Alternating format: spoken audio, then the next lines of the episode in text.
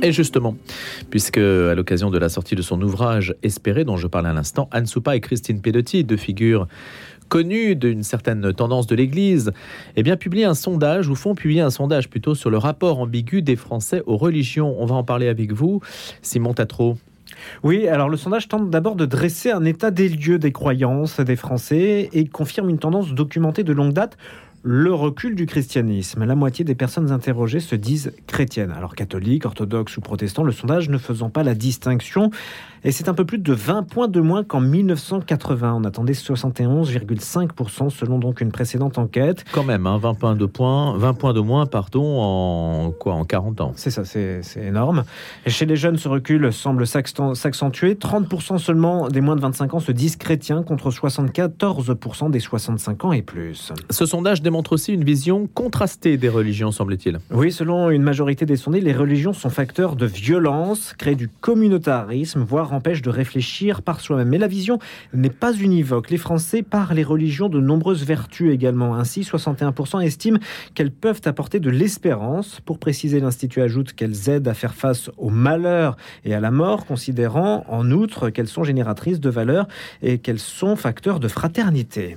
Et donc, dans ce sondage, quelle image euh, pour le christianisme dont on peut parler 60 ans après Vatican II Eh bien, le christianisme semble globalement bénéficier d'une meilleure image que les autres religions, si l'on en croit les réponses des sondés le concernant. Ainsi, il donne de l'espérance à 64% des personnes interrogées. C'est trois points par rapport à l'ensemble des autres religions. Il aide davantage à faire face au malheur et à la mort, donne des valeurs et il est particulièrement considéré comme facteur de fraternité. Merci Simon Tatro. Un sondage Odoxa, hein, je crois. Hein, Absolument. Euh, justement, quel est l'intitulé d'ailleurs du sondage? Est-ce qu'on l'a précisément? On demandera demain d'ailleurs à. Eh ben, c'est sur le, justement le rapport ambigu. Voilà, c'est ça. C'est le titre même. C'est le titre, Le titre même de ce sondage que l'on aura l'occasion de détailler, de retrouver aussi demain matin dans notre discussion dans le Grand Témoin à partir de 7h30. Allez, à présent, vous savez que tous les mardis, on vous fait partager nos réflexions, nos astuces même, euh, dans le cadre de tous les chamboulements qu'il y a aujourd'hui dans nos intérieurs, nos vies, le rapport à l'énergie, au logement, à l'écologie.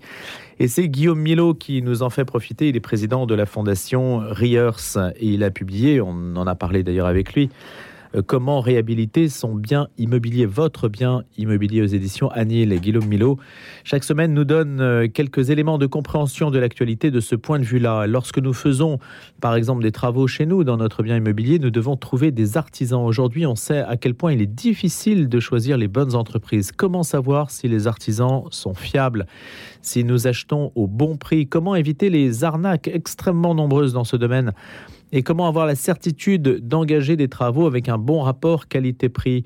Bonjour Guillaume Milo.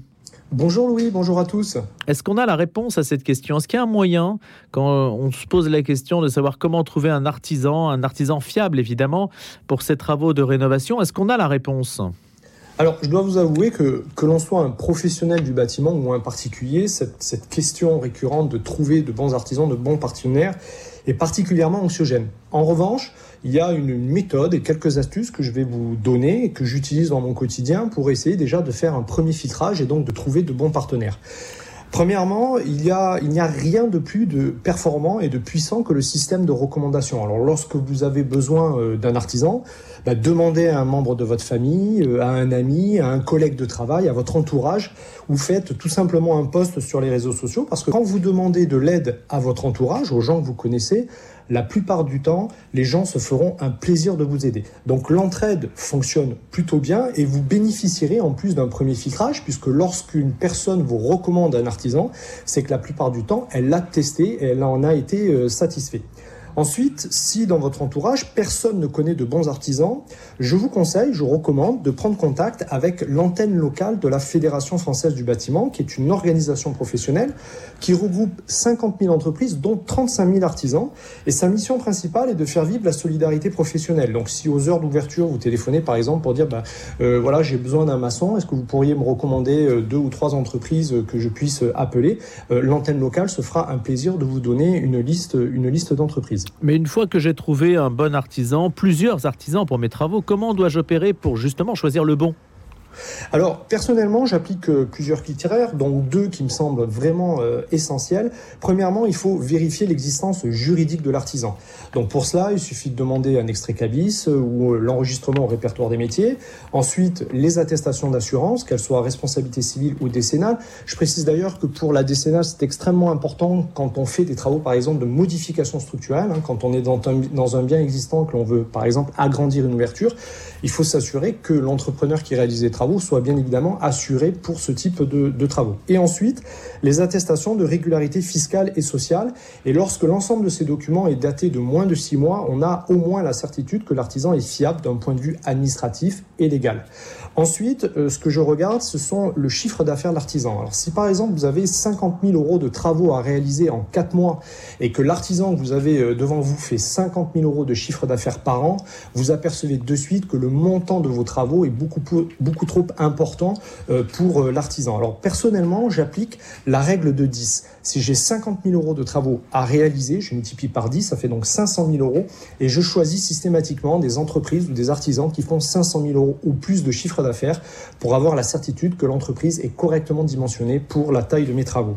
Et une fois que les devis sont obtenus, est-ce que l'on doit systématiquement choisir l'artisan le moins cher, Guillaume Milo Alors Louis, vous connaissez l'adage euh, Aujourd'hui, le, prix est certes très important, mais encore faut-il savoir ce que vous achetez.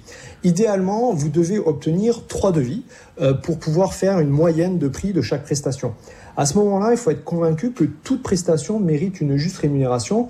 Et quand vous recevez le devis, il y a deux possibilités. Soit vous êtes dans votre budget, soit il faut vous rendre à l'évidence, vous avez mal estimé le montant des travaux. À cette étape-là, euh, tout s'optimise. Il faut savoir que tout s'optimise et vous devez donc engager des discussions avec chaque entreprise pour comprendre techniquement le contenu des prix et essayer de trouver des optimisations avec les artisans. C'est ce qu'on appelle dans la profession faire des arbitrages techniques pour optimiser les prix.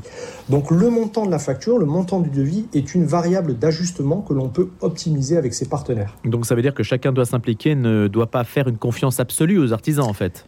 Alors, la confiance n'exclut pas le contrôle et une forte implication est donc très importante. Si vous ne comprenez pas ce que vous achetez, vous vous exposez à des devis complémentaires pendant les travaux.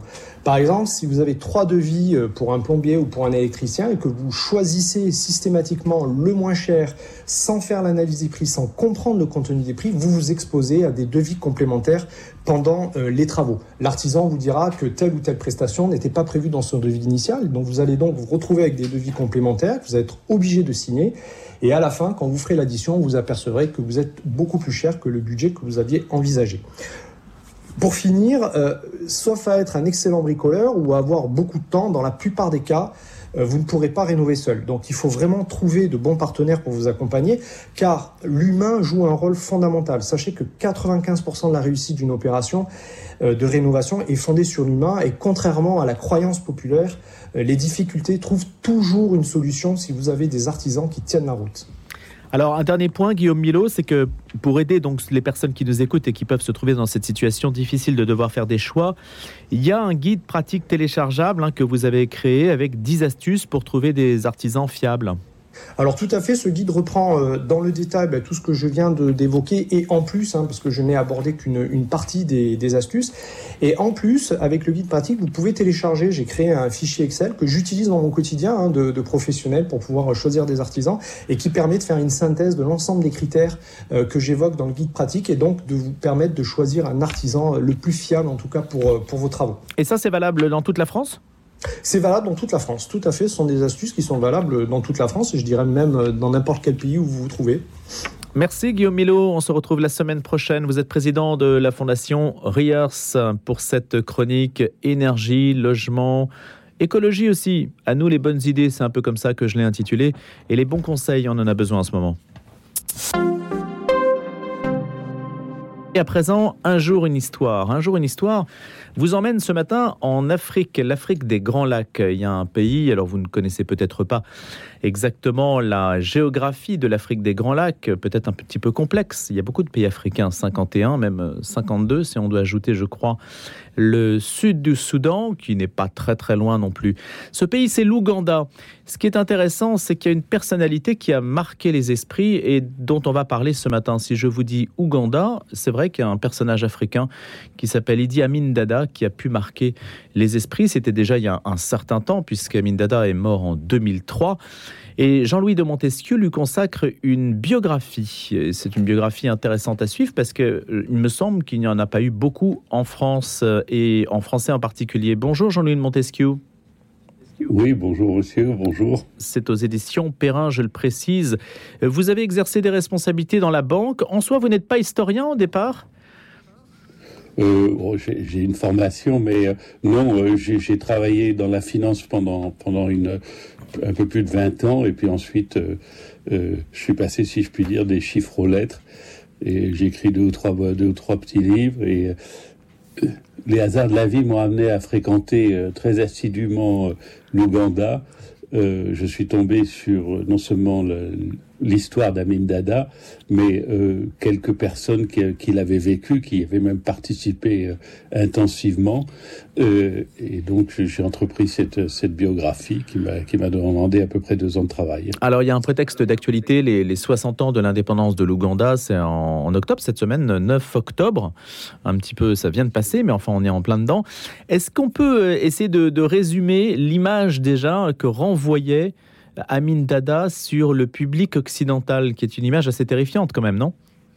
Bah, absolument, c'est oh, comme disait euh, Barbet Schroeder, le cinéaste qui lui a consacré un, film, c'est la somme et la caricature de toutes les dictatures.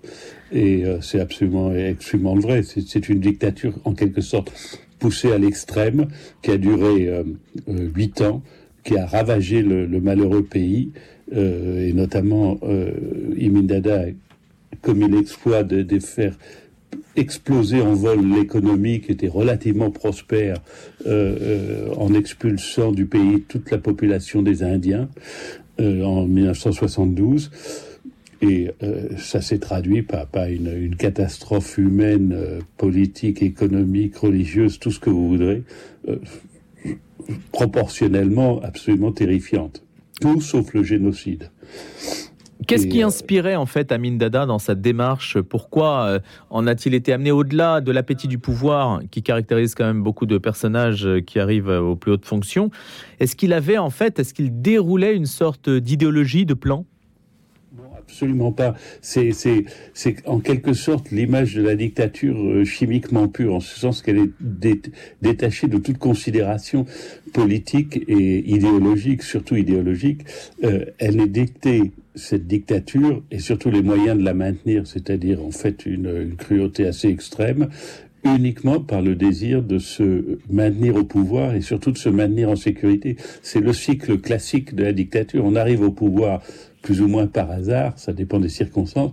Ensuite, il faut s'y maintenir. Pour s'y maintenir, on commet des crimes. Euh, ça déclenche une impopularité grandissante, donc il faut augmenter la répression. Avec la répression, s'accroissent les dangers, donc en quelque sorte la paranoïa du dictateur, et, c'est un cycle vicieux qui ne peut déboucher que sur la catastrophe. C'est euh, déjà ce que Suétone avait expliqué à propos de, avait décrit à propos de, Caligula, et il n'y a rien à, il a rien à redire à ce mécanisme simple et terrifiant et qui affectait euh, énormément de dictateurs. Dans le cas d'Amin Dada, on observe en raccourci, parce que 8 ans ce n'est pas euh, exagérément long, euh, ce mécanisme. Euh, Jean-Louis Montesquieu, il y a d'autres régimes qui, pourraient être mentionnés à la période où il a exercé son pouvoir. Il y a les Khmer rouges au Cambodge 75-79, puisque lui a été au pouvoir jusqu'en, me semble-t-il, en 79. Le, il y a aussi une autre figure, euh, Duvalier, qui est aussi marqué, c'est et les tontons Macoutes, etc. Est-ce que, est-ce qu'il y a une époque aussi pour ça? Bah, écoutez, euh, une époque, je, ne sais pas, c'est, ce genre de tristes événements se sont produits un peu partout sur la planète. Vous parlez des Khmer rouges. Les Khmer rouges étaient, étaient euh, dictés par des considérations idéologiques un peu folles, mais, mais des considérations idéologiques. Duvalier est beaucoup plus proche de, de Dada. D'ailleurs, c'est, il avait mis en place ses propres tontons macoutes avec même le même uniforme, c'est-à-dire les chemises hawaïennes, les pantalons à pattes d'éléphant et surtout les fameuses ray Il y a une vraie parenté entre ces deux-là. Est-ce qu'il y a une... Mais euh, en termes de, d'impact sur le pays et, surtout de mode de dictature, Imin Dada est hélas loin devant. Quels sont les, faits extrêmes? Est-ce qu'il y a des faits extrêmes que vous recensez ou que vous avez pu vérifier euh, qui en disent long sur la, dictature exercée par Amin Dada? Bah, les, faits extrêmes, ce qui caractérise cette dictature, c'est qui, a, quand même affecté. Alors les chiffres varient, mais, entre 300 000 personnes sur un pays qui en faisait à l'époque 9 millions. Donc c'est quand même assez considérable, mais c'est surtout les modes d'exercice. Euh, ça se caractérise par une, une cruauté, cruauté gratuite absolument sans précédent. Euh, euh, un recours systématique à la torture, des modes d'exécution absolument affreux, euh, une espèce de cercle du mal qui s'est enclenché et qui a, qui a, atteint des proportions absolument délirantes. Est-ce qu'il y avait des considérations ethniques, Jean-Louis de Montesquieu? Pardon Est-ce qu'il y avait des considérations ethniques, Jean-Louis de Montesquieu oui, alors, Les considérations ethniques, on les trouve à deux niveaux. D'une part, euh, euh, Amin Dada appartenait lui-même à une tribu tout à fait euh, spéciale, du, une tribu que les Anglais ont volontairement éclatée sur trois pays, euh, qu'on appelle les Kakwa, euh, le Sud-Soudan, la Centrafrique et, le nord de l'Ouganda, une tribu qui avait, vraiment énormément de particularités, notamment en, termes de rituels et un certain, attrait pour les rituels de sang et des choses de, de ce type. Euh, ça, c'est une chose. C'est une tribu en plus qui avait été très malmenée par l'histoire et qui du coup avait instillé chez ses membres un vif sens de revanche, notamment contre les tribus du sud du pays qui étaient beaucoup plus évoluées, beaucoup plus éduquées, beaucoup plus riches et que le, que le colonisateur anglais avait euh, honteusement, si je puis dire, favorisé. Ça, c'est la première chose. La seconde chose, c'est qu'il y avait des tribus carrément hostile à Imin Dada, euh, à la fois pour des raisons historiques ou pour des raisons euh, euh, circonstancielles, qu'il a, qu'il a particulièrement brutalisé. Mais il n'a jamais pratiqué de génocide au sens strict du terme, c'est-à-dire la volonté d'éliminer un groupe ethnique ou, ou religieux. Quel a été rapidement le, rôle de l'Occident? Parce qu'Amin Dada avait servi dans l'armée coloniale britannique. On, peut supposer qu'on pouvait en quelque sorte le piloter à distance. On, a essayé de faire ça, surtout dans le cadre de la guerre froide? Alors, l'Occident joue un rôle très coupable dans l'histoire. Bon, D'abord, c'est une créature des Anglais. C'est le grand point que mettent en avant les Africains aujourd'hui. C'est une créature des Anglais. Il a lutté. Il est. C'est l'armée euh, anglaise qui l'a qui l'a formé. Il, a, il est lui-même intervenu dans la guerre des Mao Mao. Euh, au Kenya, hmm. il a pu acquérir certaines habitudes tout à fait, tout à fait contestables, notamment euh, le recours à la torture. Et, et puis ensuite, l'Occident euh, a fermé les yeux pendant euh, presque la totalité de la durée de sa dictature parce que les, les, échanges économiques continuaient. L'Angleterre et l'Amérique étaient très, très, très demanderesses du café ougandais. Euh, et les autres pays vendaient des armes euh, relativement tranquillement. Ensuite, ça s'est dégradé euh, quand Amin Dada s'est transformé en fer de lance euh, de l'Afrique et surtout a été pris d'une espèce de virulence anti-occidentale, notamment anti anglaise qui l'a qui l'a conduite à des extrêmes, enfin des kidnappings de gens, hmm. des, des, des, manœuvres, des menaces de guerre. Mais malheureusement, euh, et ça c'est la particularité d'Amin Dada, il avait des pantalonnades extraordinaires qui faisaient rire toute la planète. Oui, voilà, ça a aussi euh, servi son, son image d'une certaine façon. Merci beaucoup d'avoir été avec nous pour nous en parler, en tout cas ce matin, Jean-Louis de Montesquieu auteur d'Amin Dada aux éditions Perrin, invité d'un jour une histoire.